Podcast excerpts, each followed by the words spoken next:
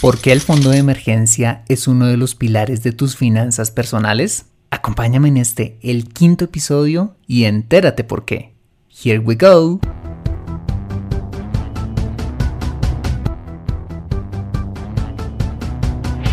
Bienvenido a Consejo Financiero, el podcast de finanzas personales donde aprenderás a manejar inteligentemente tu dinero, salir de deudas tomar buenas decisiones financieras y alcanzar una prosperidad sólida y duradera.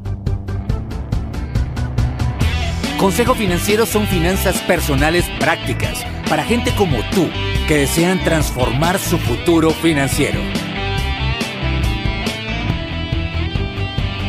Bienvenido a bordo.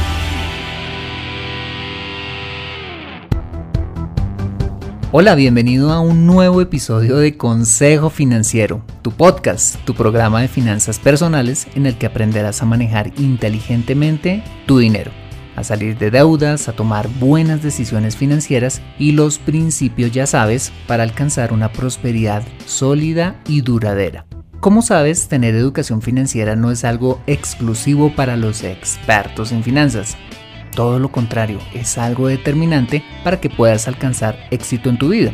No importa si eres cirujano, carpintero, policía, chef, dentista, diseñador gráfico, gimnasta, astrónomo o cualquiera que sea tu ocupación, mira, tarde o temprano vas a necesitar saber administrar correctamente tu dinero y así lograr tus objetivos de vida. En Consejo Financiero aprenderás todo lo que necesitas para ser un experto, un sensei de tus finanzas personales. Bueno, te invito a visitar www.consejofinanciero.com donde podrás encontrar este y muchos más contenidos de finanzas personales que estoy, mira, segurísimo que van a ser de utilidad para tu vida financiera. Asimismo te recuerdo que puedes encontrarme en LinkedIn como Fernando Fernández y en Twitter como arroba consejo acertado. Soy Fernando Fernández, tu asesor financiero y anfitrión de este programa. Bueno, y sin más preámbulos, bienvenido a bordo. Tener un fondo de emergencia es pilar de tus finanzas personales simplemente porque estabiliza tus finanzas y te da capacidad de reacción a qué? A situaciones inesperadas. Si quieres tener unas finanzas personales sólidas, necesitas construir dos pilares fundamentales. El primero de ellos es el presupuesto, y del cual hablamos en el episodio 3, que es aquel con el cual puedes tomar el control de tu dinero, no gastando más de lo que ganas, y el segundo pilar es el fondo de emergencia, del cual estamos hablando en este episodio, que proporciona la estabilidad cuando ocurren contingencias. Pero bueno, concretamente, ¿qué es el fondo de emergencia? El fondo de emergencia simplemente es el lugar donde debes tener depositado dinero suficiente para atender cualquier tipo de calamidad. El fondo de emergencia se construye a partir de un buen presupuesto. ¿Por qué? Porque cuando llevas uno bien manejado, primero pues vas a gastar menos de lo que ganas y con esa diferencia vas a poder empezar a ahorrar para construir tu fondo de emergencia. Mi recomendación es que antes de salir de deudas es decir, hacer un plan específico como lo veíamos en el capítulo anterior para salir agresivamente de deudas, en tu presupuesto antes debes asignar un, de un 5 a un 10% de tus ingresos con el fin de ahorrar de 3 a 6 meses de presupuesto mensual para provisionar el fondo de emergencia. Bueno, ¿y por qué el fondo de emergencia es pilar de tus finanzas personales junto con el presupuesto? Sencillo, porque los imprevistos son el principal enemigo de cualquier plan financiero. Imagina que quieres recuperar el control de tu dinero y has seguido todos los consejos que has eh, recibido en este podcast, pero días después imagina que se rompió un tubo en tu casa o tienes una emergencia médica.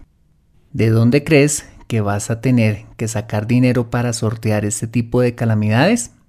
Básicamente de dos fuentes. La primera de otras categorías de tu presupuesto, quizás sacrificando alimentación, eh, la recreación, el pago de la hipoteca o quizás eh, quedar mal en el pago de la educación de tus hijos, de las pensiones o la colegiatura. O peor aún, volver al endeudamiento, volviendo o a la tarjeta de crédito o a los préstamos. Cuando tú tienes un fondo de emergencia neutralizas los imprevistos, no, tienen, no teniendo que sacrificar ni tu presupuesto ni volver atrás usando el crédito, logrando así la estabilidad de tus finanzas personales. Mira, yo visualizo el fondo de emergencia como el guardaespaldas de eh, nuestro presupuesto. ¿Por qué? Porque cuando tú tienes un fondo de emergencia, tu presupuesto pues va a funcionar sin amenazas porque tendrás la liquidez para atender cualquier eventualidad que no esté contemplada en el presupuesto. Y tú por otra parte vas a respirar tranquilo, pues sabes que estás preparado para cualquier cosa que llegue a ocurrir. A la hora de manejar el fondo de emergencia es importante que entiendas o puedas diferenciar qué es una emergencia de qué no es una emergencia. Vamos a empezar eh, con cuáles son las emergencias.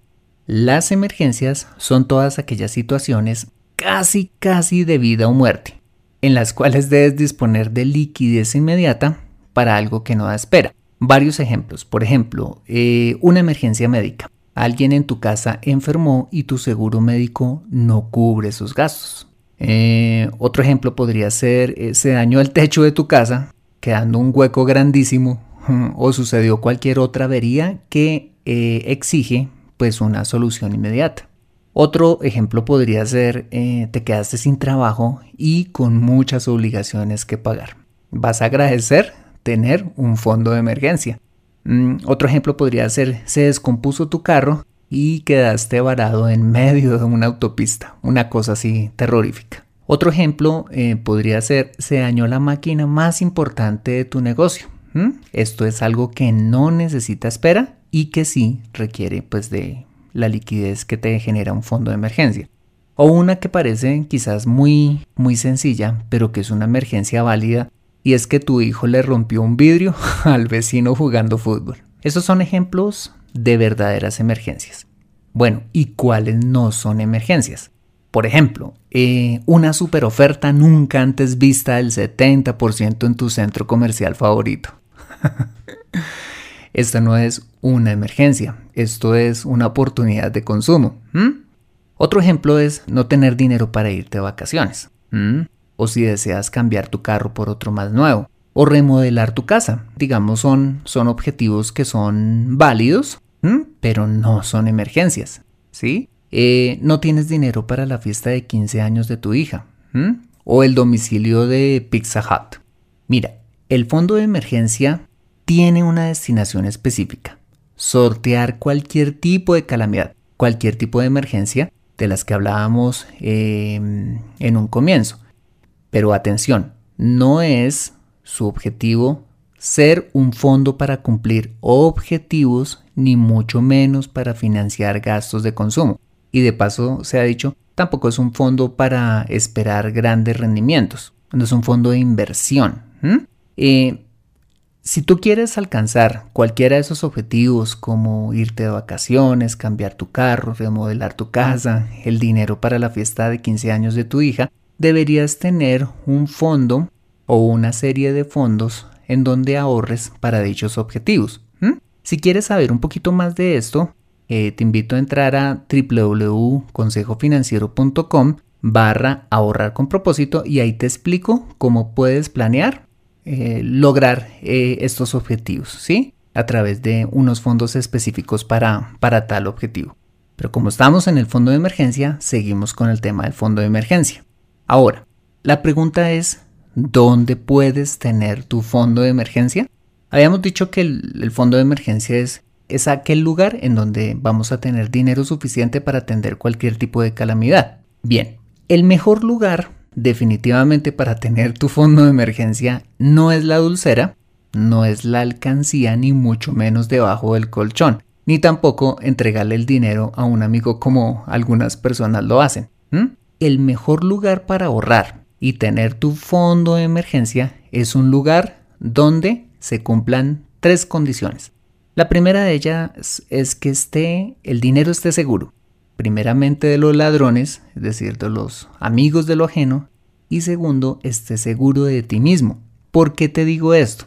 El dinero del fondo de emergencia debe estar seguro de ti mismo Porque supongamos que tienes tu fondo de emergencia en casa y lo tienes muy bien escondido, pero a la larga vas a caer en la tentación de sacar ese dinero para objetivos de consumo. Está científicamente comprobado que el fondo de emergencia no dura cuando lo tienes muy a la mano de ti. Entonces es mejor que esté en un lugar eh, que no sea casa, sino que esté en un lugar diferente. Bien, la segunda característica es que mantenga el valor adquisitivo del dinero o por lo menos te pague algún tipo de interés. Por eso es que dejar el dinero debajo del colchón no es una buena alternativa porque pues allí pues no, no, no, no va a, a, pagarte por lo menos la inflación. Bien, entonces debe ser un lugar en donde te paguen algún tipo de interés. Y tercero, donde puedas disponer de él en forma inmediata. ¿Por qué? Porque las, eh, los imprevistos no avisan y eh, pues debes tener pues esa capacidad de reacción para poder sacar el dinero. A continuación, te voy a recomendar cuatro instrumentos financieros en donde podrías tener tu fondo de emergencia. El primero de ellos son las cuentas de ahorro móviles. ¿Qué es esto? Mm, básicamente son cuentas de ahorro que puedes abrir con tu número de celular a través de aplicaciones móviles ofrecidas por algunas entidades financieras, dirigidas a aquellas personas eh, que quieren tener una cuenta sin mayores trámites bancarios y de manera virtual. En estas cuentas puedes depositar, transferir, pagar, eh, sacar dinero en cualquier momento en cajeros automáticos sin tener que pagar comisiones de administración y recibir a cambio una pequeña tasa de interés. Un ejemplo de ellas en mi país, en Colombia, es Neki de Bancolombia o Davi Plata de Davivienda. Esta es una buena opción por su simplicidad y seguridad y cumple con los tres requisitos, que es seguridad, eh, el pago de algún tipo de, interés y disponibilidad inmediata del dinero. El segundo eh, instrumento que te recomendaría serían las cuentas de ahorro tradicionales, que son las cuentas de ahorro que tú ya conoces. Em, pero eh, aquí hago una aclaración. Si vas a abrir tu fondo de emergencia en una cuenta de ahorro tradicional, que sea una cuenta de ahorro diferente a la que tienes en Em, para, para el pago de tu nómina o la cuenta de tu negocio. ¿Con qué propósito? Con el fin de no mezclar el dinero de tu presupuesto con la del fondo de emergencia. Es decir, el dinero de tu presupuesto debe estar completamente aparte en un lugar diferente al, de, al del fondo de emergencia. Te recomiendo buscar una cuenta que te pague pues por lo menos la inflación y no te cobre comisiones por tarjeta débito o algunos otros tipos de, de costos. Bien, el tercer instrumento financiero que te recomiendo son los fondos fiduciarios o fondos de inversión colectiva. Estos básicamente son instrumentos financieros ofrecidos por bancos y entidades fiduciarias, quienes te ofrecen un interés un poco más alto que el ofrecido en una cuenta de ahorros tradicional y te permiten también disponer de los recursos en forma inmediata. Hay algunos bancos te ofrecen trasladar virtualmente el dinero de estos fondos hacia tu cuenta de ahorros para retirar en un cajero automático o pagar con tu tarjeta débito según lo que tú necesites. Bien, y finalmente, en cuarto lugar están los fondos de inversión o fondos de pensiones voluntarias, que básicamente son instrumentos de ahorro más sofisticados porque tienen portafolios de inversión, perfiles y demás, a través de los cuales podrías tener tu fondo de emergencia con aún más rentabilidad, pero la liquidez no podría ser tan inmediata. Esta es una buena opción siempre y cuando no tengas que esperar más de un día para retirar el dinero. De estas cuatro opciones, la que más me gusta son los fondos de inversión colectiva o fondos fiduciarios, porque cumple como mm, te lo había recomendado eh, las tres condiciones, seguridad, eh, paga pues un, retorno o una tasa de interés eh, que por lo menos cubre la inflación y la disponibilidad inmediata de los recursos. Sin embargo, si quieres conocer un poquito más acerca de estas opciones de donde puedes tener tu fondo de emergencia, te aconsejo o te invito a entrar a www.consejofinanciero.com barra ganar dinero con mis ahorros. Ahí yo te explico en detalle las ventajas y las desventajas de cada uno de estos instrumentos financieros y otros aún más sofisticados. una aclaración importante. Un fondo de emergencia no se abre ni se tiene con una tarjeta de crédito. Conozco muchas personas que tienen eh, una tarjeta de crédito con la excusa de tener la mano en caso de imprevistos, ¿sí? Mira, muchas personas creen que para sortear emergencias deben tener pues una tarjeta de crédito. Pero la verdad yo pienso que esta es una manera costosa y además tentadora de enfrentar eventualidades.